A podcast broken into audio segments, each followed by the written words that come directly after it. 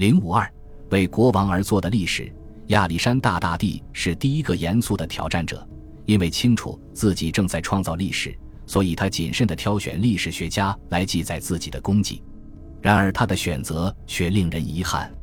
亚里士多德的侄子卡里斯提尼在展示了一种阿谀和沉闷的混合风格后，开始试图篡改王室记录，而后不得不被销毁。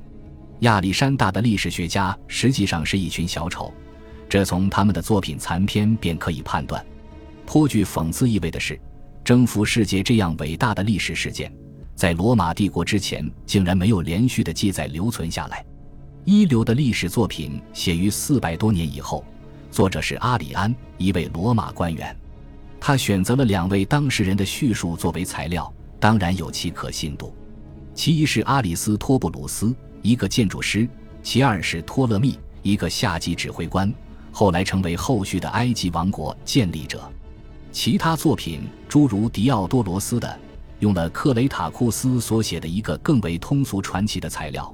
而克雷塔库斯是一个不能确定其生活时间的模糊形象，也不一定是当事者。还有很多人陆续用不同的文学形式记述了亚历山大的远征。其中最天才的是亚历山大的舰队司令尼尔库斯，他于公元前三二六前三百二十四年期间穿过印度河流域的旁遮普，以及荒无人烟的莫克兰海岸，到达了底格里斯河口，并以此写了一部希罗多德式的作品，这成为阿里安描述远征印度的重要材料。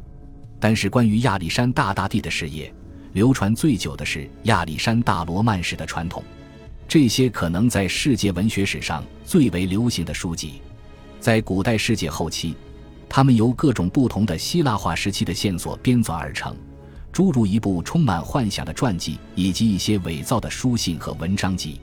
其结果当然是完全神话风格的，如幼发拉底河和底格里斯河流入了尼罗河，亚历山大由一条埃及的蛇所生，拜访无头人和印度婆罗门教徒。用一个潜水钟来到海底，在一个狮身旧手怪兽驱动的篮子里飞行等。